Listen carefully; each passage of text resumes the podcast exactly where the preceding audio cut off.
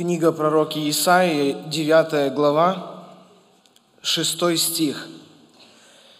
«Ибо младенец родился нам, сын дан нам, владычество на раменах его, и данно имя ему, чудный советник, Бог крепкий, Отец вечности, князь мира. Умножению владычества его и мира нет предела» на престола Давида и в царстве его, ибо он утвердит его и укрепит его справедливостью и праведностью отныне и вовек. Ревность Господа Саваота совершит это. Слава Богу!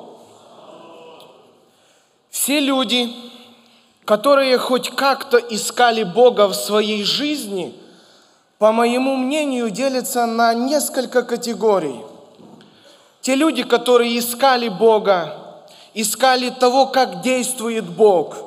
Вот первая категория – это люди, которые подобны именно тем людям, которые стояли возле креста, где висел распятый Иисус, и говорили, разрушающий и созидающий храм, сойди со Христа, если ты Сын Божий, других спасал и себя спаси – и мы уверуем.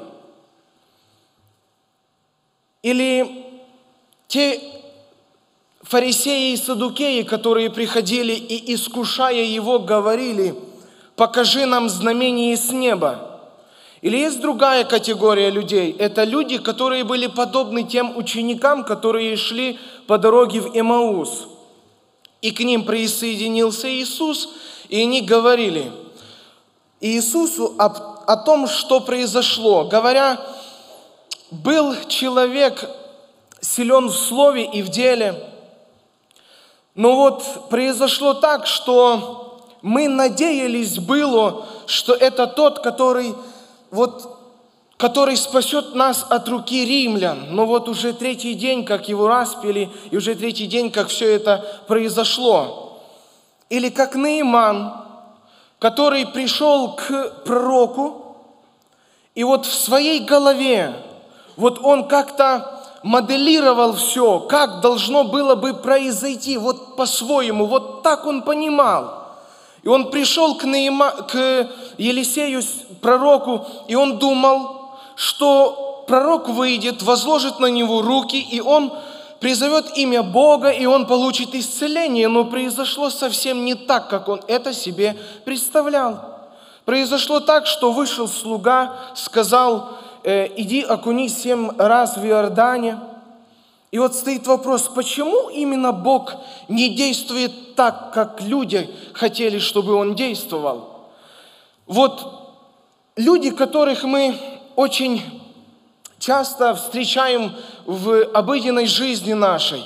Люди, которые, когда слышат чего-то или как-то о Боге, у них в голове сразу возникают такие ассоциации с чем-то сверхъестественным, с чем-то очень сильным. Вот, как говорится, не с мира сего. И в какой-то степени, казалось бы, они же правы. Бог наш, Бог велик – он есть Дух, и мы не можем Его увидеть так, как мы можем увидеть один другого. Но проблема заключается именно в том, что они вот ограничивают это все в каждой своем понимании. Вот так, как я понимаю. Я понимаю вот так, а я понимаю вот так. И люди по-разному себе моделируют или представляют о Боге. Каждый по-разному. И вот казалось бы, ну, неужели Богу сложно было бы сойти со Христа? Ну, неужели это было бы, это именно то, что не было под силу для Иисуса? Конечно же нет. Но, казалось бы, грубо говоря, закрыть всем рты те, кто злословит, кто вот так издевается и унижает Иисуса, если бы Иисус сошел, так как хотели это люди – но есть еще третья категория людей, которые подобны как волхвы, как мудрецы, которые среди миллионов, даже среди миллиардов звезд увидели ту одну звезду и, последуя ней, они пришли к Иисусу, к младенцу, чтобы ему поклониться. Слава Богу! Есть много людей, казалось бы, среди этой обыденной жизни, в быту дней житейских, среди этой суеты, так много практически занимает все наше внимание, работа, дом, семья. Казалось бы, не хватает ни внимания, ни нервов, ничего не хватает для того, чтобы справиться с этим. Но есть люди, которые видят эту звезду, видят эту истину – и поклоняются Иисусу. Я надеюсь, что я говорю сегодня о нас. И вот есть одна притча, которую говорил Иисус, всем нам известная. Это притча о богатом человеке и бедняке Лазаре.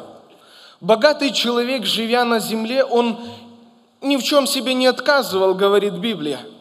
Он жил очень богато, делал праздники каждый день. И этот бедняк Лазарь, который, смотря на это, он мечтал, он желал крохи есть, насытиться крохами, которые падали бы со стола этого богатого человека.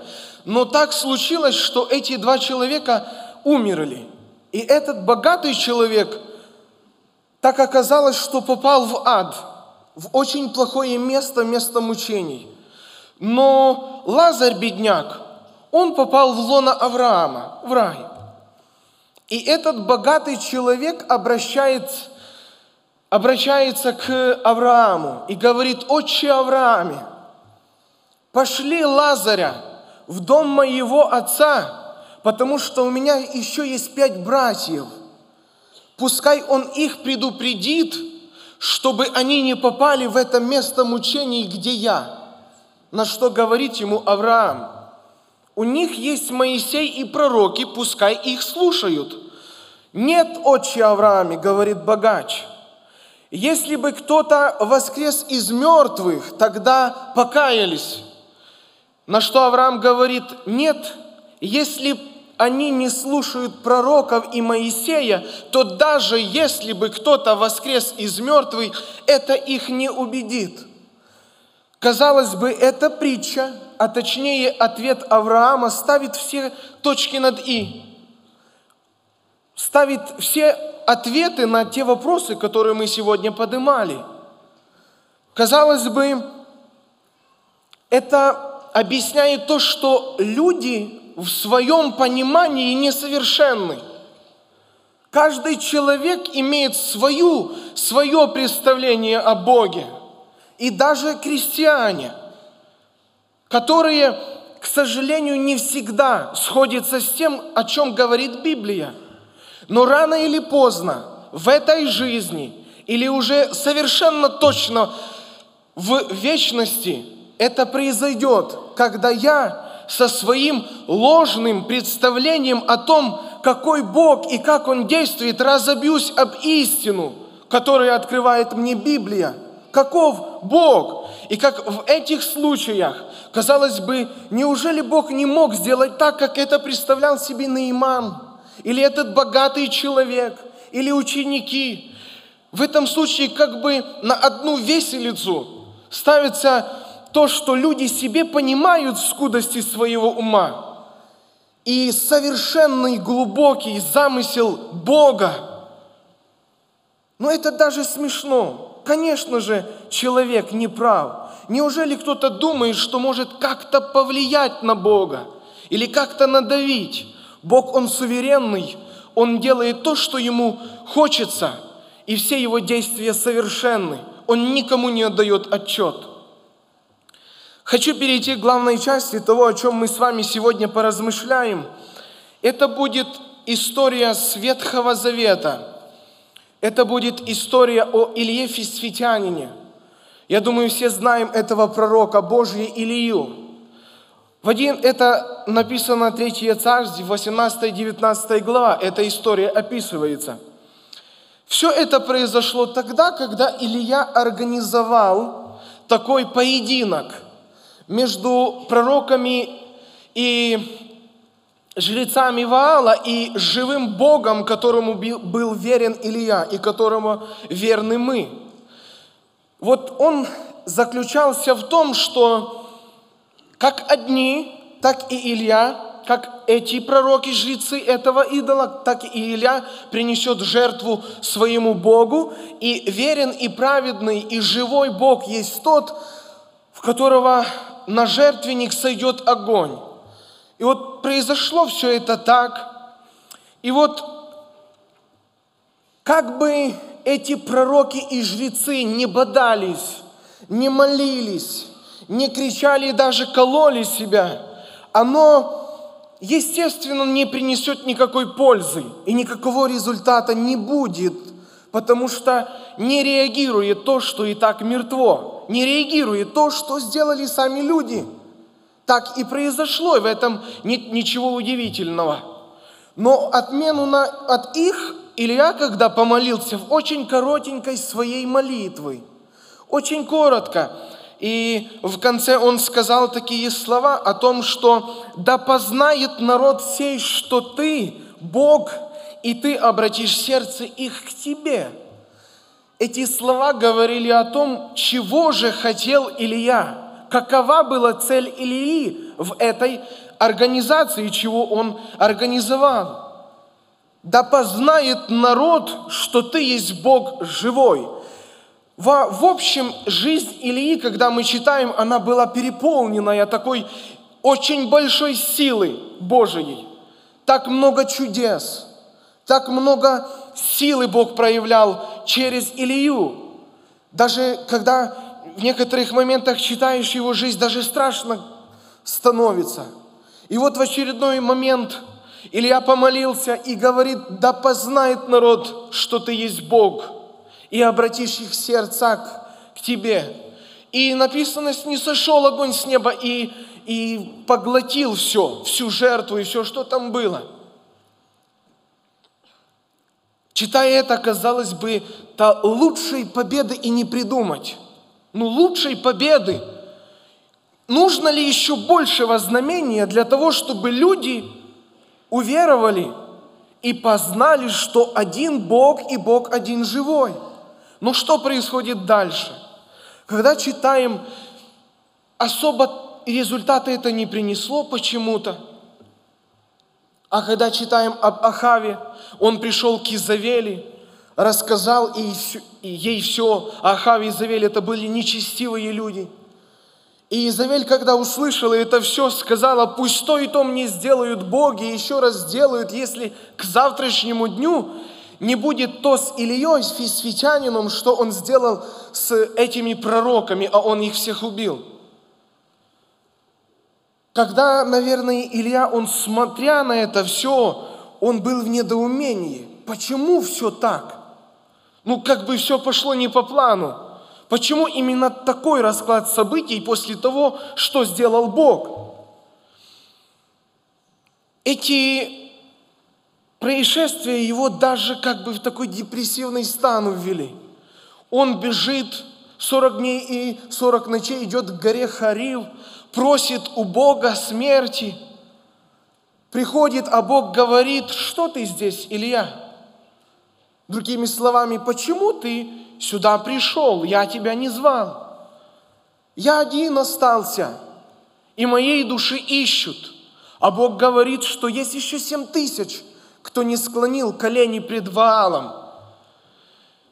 И тогда Бог говорит, объясняет Илии и сегодня всем нам, потому что Бог не поменялся. Он был таким, как он был. Он был, когда был Илья, и он такой же самый, когда сегодня мы об этом читаем, он говорит эту формулу, эту форму, как Бог действует. Это записано 3 Царств, 19 глава, 10 и 13 стих.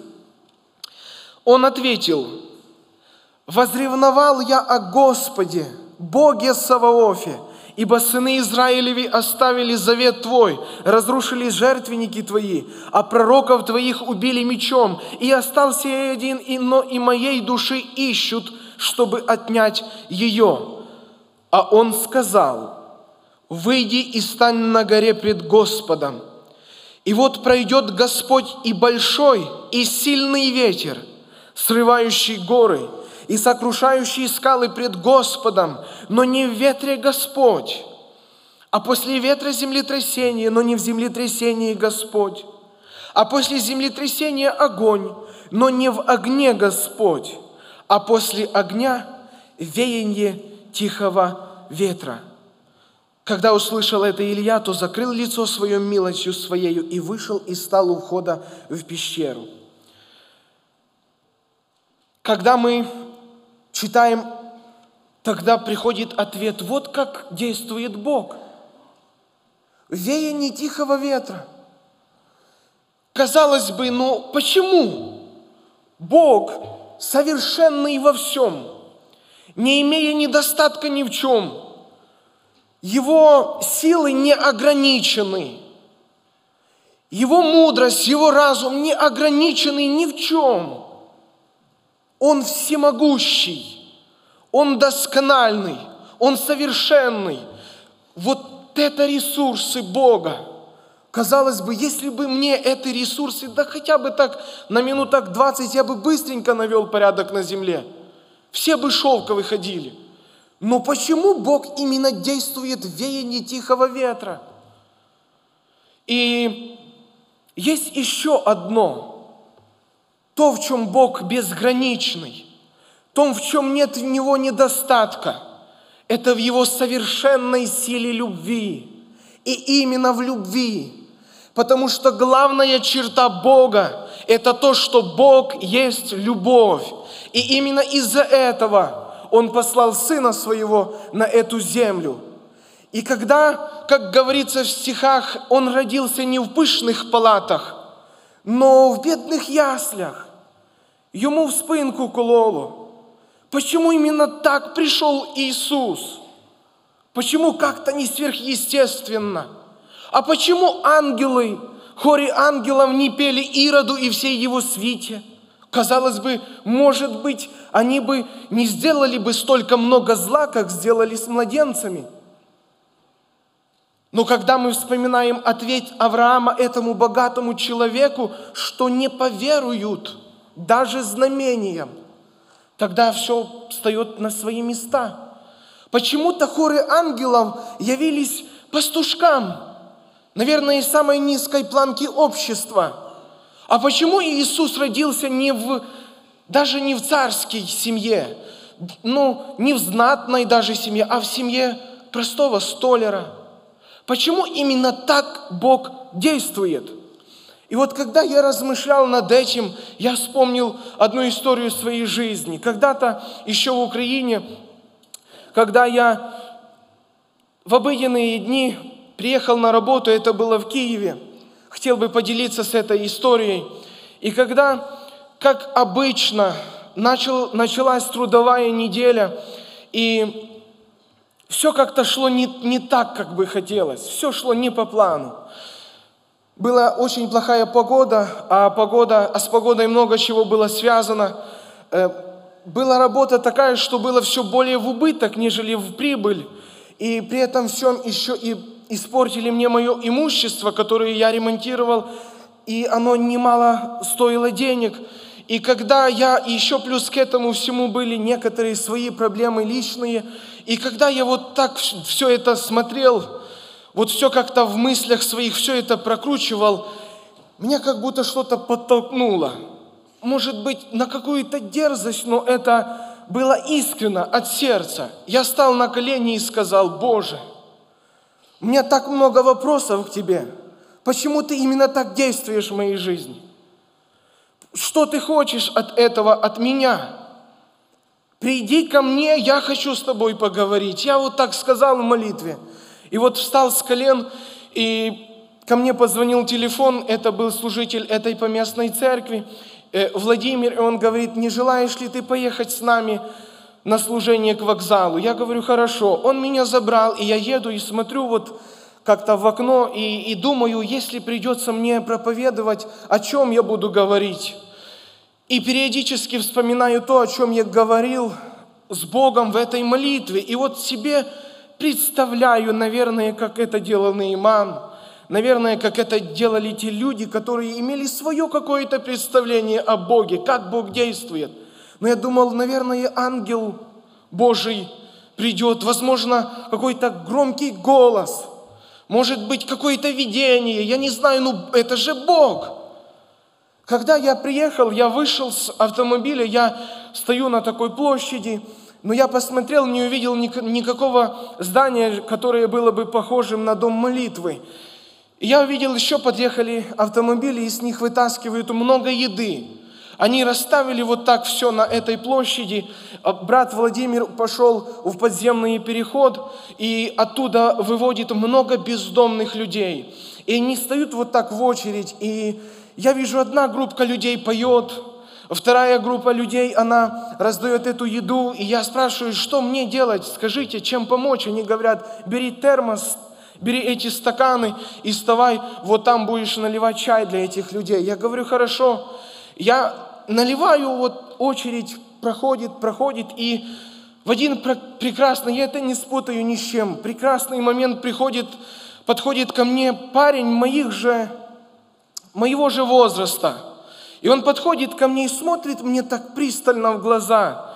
И я как-то даже был смущен. Я набираю это стакан чая горячего, даю ему, и он так смотрит мне в глаза. И когда я ему простягиваю руку, чтобы дать эту чашечку горячего чая, потому что было очень холодно, это была глубокая осень. И он берет, и так на лице его было, ну, это было очень заметно, как он радовался, то, что я ему дал стаканчик горячего чая. Его глаза как бы горели. И он опять посмотрел на меня, и как будто остановился весь мир. И я услышал слова в сердце своем. Я пришел, ты что-то хотел со мной поговорить? Я закрыл глаза и говорю, Господи, прости, я все понял. Я все понял. Я понял, что я живу лучше намного, намного раз, нежели это, эти люди. И я понял, что нужно ценить в мелочах. И Бог так мне проговорил, как веяние тихого ветра. Не произошло ничего какого-то сверхъестественного, но я все понял. И вопросы не хотелось задавать. Вот почему Иисус, когда проповедовал о блаженствах, говорит, что блаженные именно бедные духом, блаженные те, что плачут, те, что смиренные, те, что голодные, те, что чистые сердцем, милостивые, гонимые. Почему-то те люди, которые вот так заниженные, заниженные, вот к этим людям расположение у Бога. Эти люди, эти люди именно есть блаженны. Почему Иисус говорит о том, что я есть кроток и смирен сердцем? Почему именно действовал Иисус так? Почему Он именно такой образ взял? Образ раба. Почему он, когда, тогда стает ясно, почему Иисус искал тишины в пустынных местах для того, чтобы поговорить с Богом. И когда Иисуса распили, и вот на третий день написано, ангел с неба, и вид его был как молния, он спустился, отвалил камень, и стража, которая смотрела на это все, была как мертвая, и казалось бы, неужели вам надо – еще большего знамения для того, чтобы поверить в то, что Бог, что Иисус есть Бог, что Он есть Сын Божий. Но когда на все это смотришь, они пришли, сказали старейшинам, и они дали им денег и сказали, скажите всем, что это ученики украли тело его. Как-то так глупо, так печально. Даже знамения не помогают – Поэтому, братья и сестры, теперь я и надеюсь, вы понимаем ценность тайной комнаты. Почему именно в тайной комнате? Что там особенного? Почему Бог говорит, что если ты тайно попросишь, и я дам тебе явно? Это гарантия самого Бога. Потому что в веянии тихого ветра – так как жил Иисус, как учил Иисус и как действует Бог, или я понял, что именно в таком состоянии человек наиболее чуткий, наиболее внимательный к тому, что хочет сказать ему Бог, а не то, что хочу я навязать Богу, или как я вижу, как я понимаю исход, расклад событий в той или иной ситуации моей жизни. Поэтому, дорогие братья и сестры, брат и сестричка, когда, может быть, ты проходишь эти трудности в жизни – когда не так все легко, когда вот вопрос, где же Бог, почему Он молчит. Давайте будем Бога видеть в мелочах. Как бы это, может быть, дивно не прозвучало бы. У нас есть еда, слава Богу. У нас есть вода, слава Богу. Бог так много дал нам – за что мы должны благодарить Бога. И более того, Он дал нам Сына, в котором мы получили спасение, слава Богу. И именно Бог все мне дал для того, чтобы я жил, славил Бога и имел спасение. Поэтому, если я буду уверен в маленьком, то Бог даст мне больше. Пускай всех вас Бог благословит – Давайте мы попросим в молитве того, чтобы Бог нам говорил веяние тихого ветра, хотя Он может говорить и в громе, и в молнии, и в землетрясении, и в огне, но именно Бог говорит веяние тихого ветра. И когда Дух Святой сошел на апостолов, там также были эти признаки могущества Божия, но это все было второстепенным – это все было второстепенным, но главным было то, что люди, они были крещены Духом, и Дух Святой был в них и давал им провещевать. Вот это была та ценность, вот это, вот это и есть веяние тихого ветра. Пускай всех Бог благословит. Давайте помолимся. Ему слава. Аминь.